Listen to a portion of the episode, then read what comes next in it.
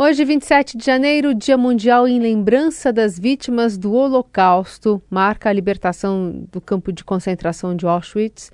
E essa data foi definida pela ONU por uma Assembleia Geral que estima que o genocídio feito pelo regime nazista resultou na morte de pelo menos 6 milhões de judeus durante o Holocausto, além de inúmeras outras vítimas. E São Paulo sempre foi um símbolo né, de acolhida de quem trocou um país ou uma região do Brasil pela metrópole. Nessa semana do aniversário da cidade, a gente fala sobre uma campanha que agradece a capital nesse sentido. Estou na ponta da linha com o cineasta, escritor, curador do Memorial do Holocausto aqui de São Paulo, Márcio Pitliuki. Tudo bem, Márcio? Bom dia. Tudo bem, Carolina. Muito obrigado pela oportunidade de poder falar do Holocausto. Bom, esse, essa campanha conta um pouquinho da história de alguns sobreviventes que encontraram na capital paulista um novo lar Queria te ouvir de onde surgiu essa ideia e de como esse agradecimento está sendo é, repercutido, né, a partir dessa, do lançamento dessa campanha na semana. É, eu até 15 anos atrás eu era publicitário, até que eu comecei a trabalhar com o tema Holocausto, porque eu percebi que os sobreviventes queriam falar suas histórias, queriam ter voz, queriam contar o que aconteceu com eles. Então eu abandonei a publicidade, comecei a fazer filmes, escrever livros, palestras e ajudei a fazer o memorial do, São, do Holocausto de São Paulo.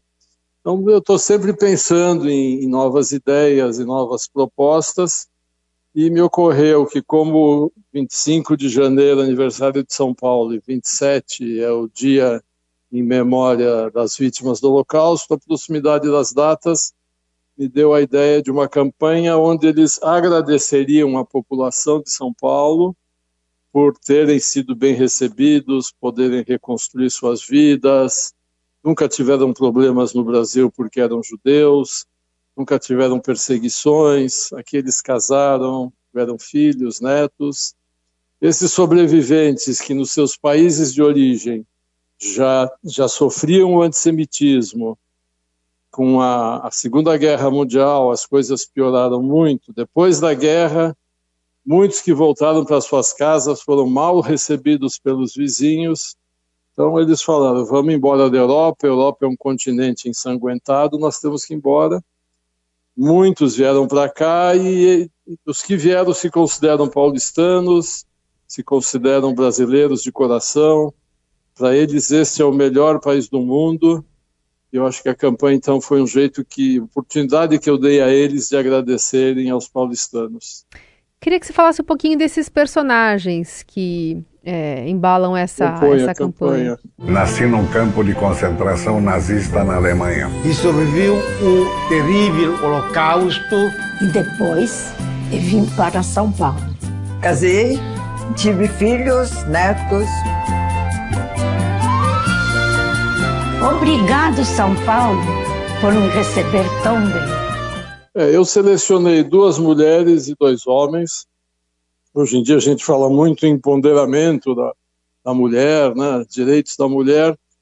As mulheres que sobreviveram ao Holocausto são as mais poderosas porque sofreram as piores atrocidades que o ser humano pode infligir em outro. Eu escolhi a Marika Guidali, que no Brasil ela virou bailarina e fez o balé estágio, que ficou famoso no mundo inteiro.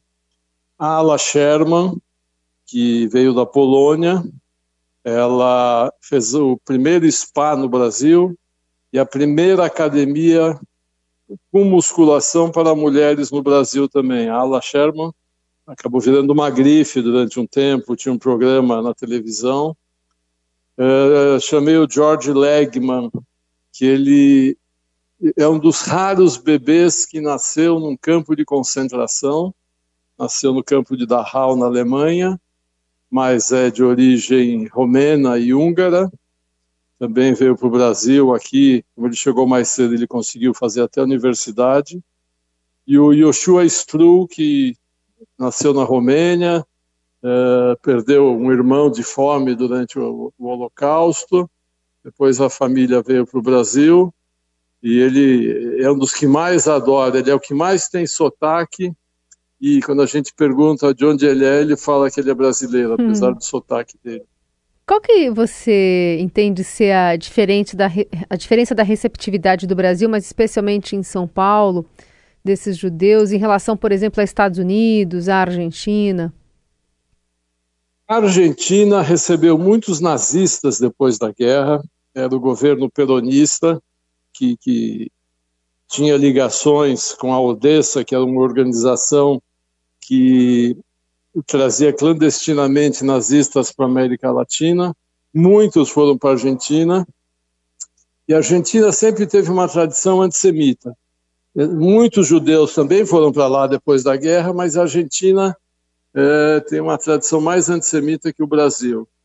Nos Estados Unidos, eles não, também não tiveram problemas, porque já existia uma comunidade judaica muito grande nos Estados Unidos. Era a segunda maior comunidade, hoje é a terceira, porque já tem Israel, mas na época, depois de Rússia, é, era a segunda comunidade judaica maior do mundo. E o Brasil não, o Brasil é o que eu falo. Meu pai também era imigrante, meu pai veio da Lituânia antes da guerra, também se considerava brasileiro.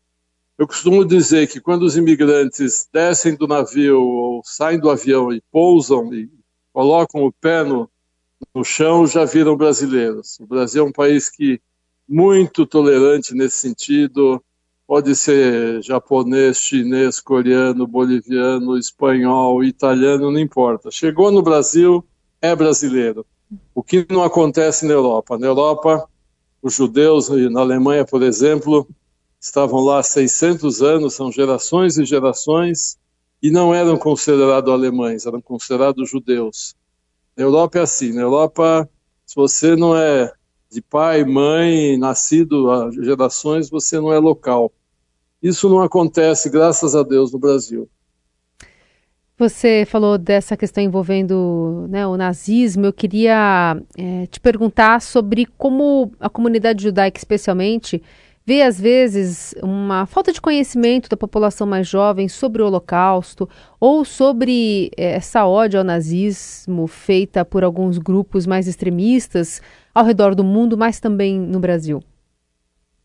Eu, eu acho que o, o, nós estamos com uma defasagem de educação geral nas escolas muito grande. Né?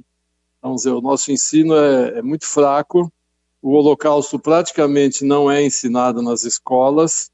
A gente faz muita palestra junto com o Memorial do Holocausto e a outra organização que eu participo, Estando e Das, a gente monitora escolas que têm problemas, como você falou, de nazismo, de neonazismo. A gente vai lá e faz palestras. Uh, é porque, primeiro, que o Holocausto é muito pouco conhecido aqui. E o nazismo, as pessoas usam o nazismo de uma maneira totalmente errada, como se fosse um xingamento. Né? Se quiser ofender alguém, diz que é nazista.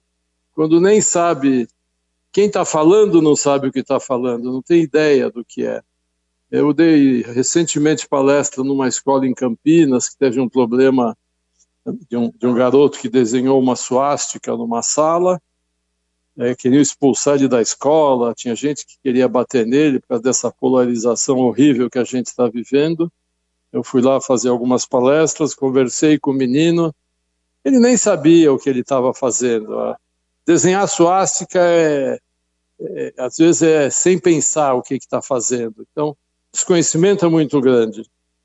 Por isso que é muito importante educar, é muito importante essas palestras, é muito importante a aula sobre esse assunto, principalmente agora que o Brasil está numa polarização horrorosa. A gente nunca passou por isso, essa divisão direita e esquerda. O Brasil nunca foi dividido. A gente tem que fazer o maior esforço possível para que isso acabe o mais rápido possível. Muito bem, esse é o Márcio Pitliuk, que é cineasta, escritor, curador do Memorial do Holocausto de São Paulo, educador do Stand With Us e representante da Federação Israelita do Estado de São Paulo, falando conosco sobre esse Dia Mundial em lembranças né, das vítimas do, do Holocausto, dia 27 de janeiro, e dessa proximidade desse agradecimento né, do, dos judeus Isso. com a comunidade aqui de São Paulo. Obrigada, viu, Márcio? Até a próxima. Eu, eu que agradeço a oportunidade. Se, se alguma escola, algum professor quiser aulas ou palestras, pode entrar em contato com o Memorial do Local São Paulo, com o stand With Us, agendar por Facebook ou nas redes sociais que a gente está à disposição.